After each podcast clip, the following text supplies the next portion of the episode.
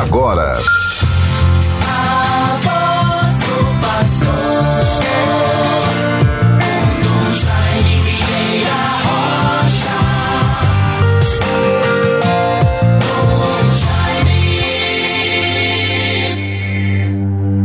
Vós sois justo, Senhor, e justa é a vossa sentença. Tratai o vosso servo segundo a vossa misericórdia. Salmo 118, versículo 137. Bons ouvintes, meus irmãos e irmãs, graças a Deus vivemos esta segunda-feira, 11 de setembro de 2023. Que Deus nos favoreça com Sua graça, nos livre de todo mal, nos conceda o dom da perseverança no bem, do entusiasmo, da vivência da fé, da confiança em nosso Senhor que nos acompanha, que nos fortalece com Sua palavra e com a Sua graça, sustentando, levando adiante a vida da Sua igreja, cumprindo a Sua promessa: Eis que estarei convosco, eis que eu estou convosco todos os dias até a consumação dos séculos. Confiemos nesta palavra e assim em todas as realidades sejamos fortes, perseverantes, lúcidos buscando sempre o melhor, o bem, tudo aquilo que certamente nos conduzirá para a graça, para o amor de Deus e para uma vida de serenidade e paz. Deus proteja a todos. Vivemos esta segunda-feira. Quero valer-me deste momento para ainda louvar e bendizer ao Senhor nosso Deus pela graça da celebração que tivemos no último sábado dia 9 de setembro deste mês, quando ali, como comunidade eclesial, povo de Deus desta igreja que está em Natal, celebramos com muita piedade, com um profundo sentimento de gratidão e de confiança, celebramos a ação de graças pelo meu tempo de pastoreio o pastoreio deste sexto pastor, sexto arcebispo de Natal. E assim, completando meu tempo, seguindo as orientações da igreja, com muito amor, serenidade e paz, me sentindo com o dever cumprido, Louvo e bendigo ao Senhor por todos os dons que Ele nos concedeu. Portanto, nesta segunda-feira, reitero, vale-me desta oportunidade do programa A Voz do Pastor para sempre manifestar gratidão, reconhecimento, esperança e paz pelos 11 anos de pastoreio à frente desta arquidiocese e também, por que não dizer, 27 anos de ministério episcopal, enriquecido com a graça de Deus, com o testemunho dos fiéis, com a vida das igrejas particulares, aonde Deus me enviou como pastor, em Caicó, em Campina Grande e agora completando meu tempo nesta querida arquidiocese de Natal. Deus nos favoreça, nos livre de todo mal. Certamente nós nos lembramos hoje o mundo como o mundo mudou completamente. 11 de setembro me faz lembrar algo tão catastrófico e interpelador para a humanidade que Deus nos livre que se repita os atentados às Torres Gêmeas em Nova York. Deus nos desperte sempre sentimentos de fraternidade e de paz.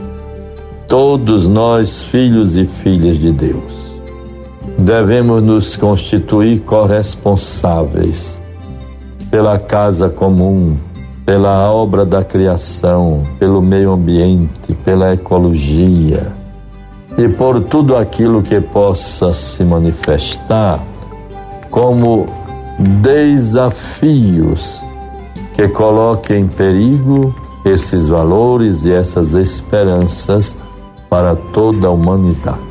Bons ouvintes, vejamos, ontem no domingo vivi um momento muito gratificante. Celebrei, presidi a missa solene pela manhã, às 10h30, de encerramento da festa do Sagrado Coração de Jesus, na paróquia do Morro Branco. Uma paróquia sobre a responsabilidade e o zelo pastoral desde a sua ereção canônica, entregue ao zelo, ao cuidado, à experiência dos nossos queridos padres redentoristas. E ali, junto ao padre Luiz Vieira, provincial dos redentoristas, padre Tiago de Melo Pároco, padre Giovanni, vigário paroquial, e também tantos os diáconos que atuam ali, o diácono Donato, Faço minha referência ao irmão Albino, religioso, já bem idoso, um testemunho de vida consagrada no carisma dos padres redentoristas. E os frater Murilo e Raul, os irmãos que participaram também. Agentes de pastorais, pessoas tão dedicadas, uma paróquia que sempre contou com uma característica do nível de formação dos fiéis leigos. Isto um legado desde o início. Reverenciamos neste contexto a memória do Padre Pio, tão conhecido, holandês, mudou-se para o Brasil e permaneceu sempre aqui em Natal desde a década de 60, quando foi erigida, criada a paróquia do Morro Branco.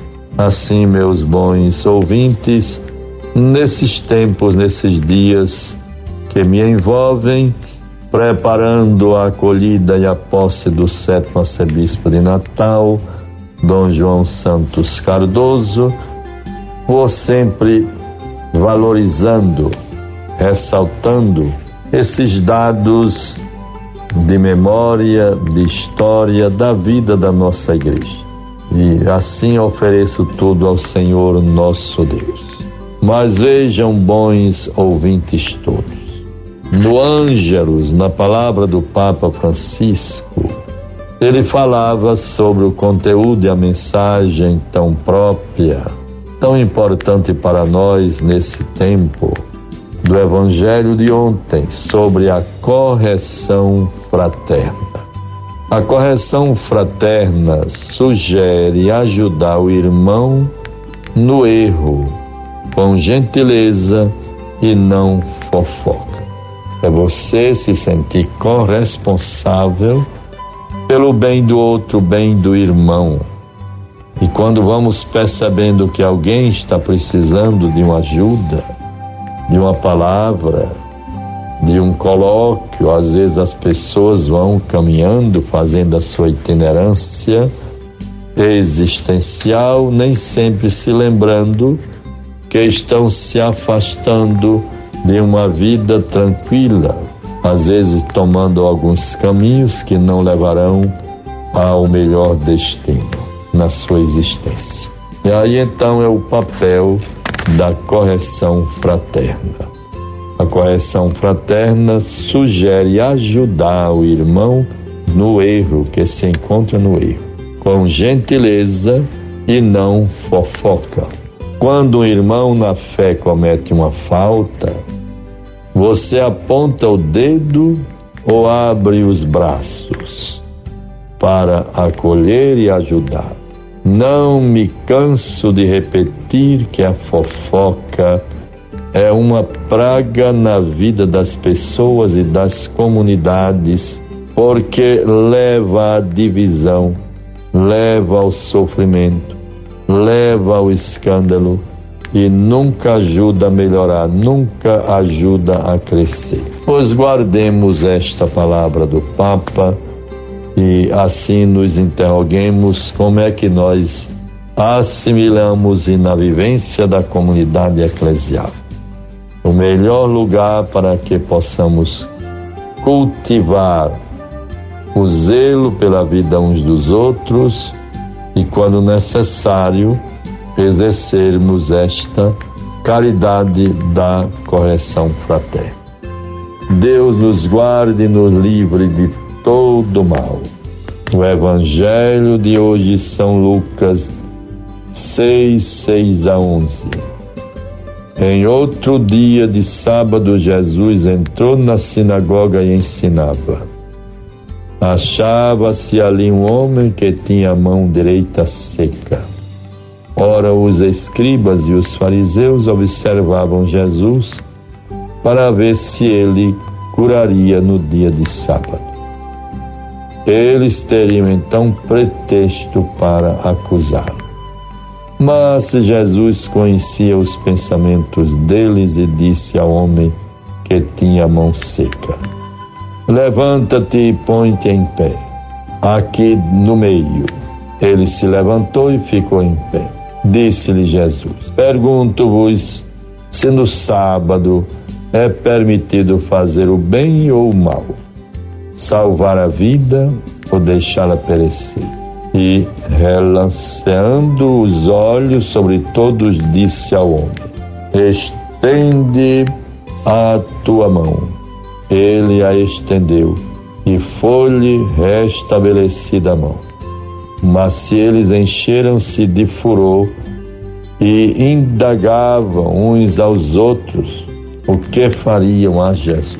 Aí está a reação sempre o papel dos fariseus que se punham sempre na espreita para encontrar alguma falha que pudesse acusar a Jesus, como se tivesse sendo contrário a a lei de Moisés, a tudo aquilo que era a prescrição do judaísmo. Deus nos guarde e nos livre destas posturas de hipocrisias e maldades. Sejamos fiéis ao amor que constrói o respeito pela pessoa, a esperança de que o bem sempre, se promovido e cultivado, vencerá. Em nome do Pai, do Filho e do Espírito Santo. Amém. Você ouviu a voz do pastor com Dom Jaime Vieira Rocha.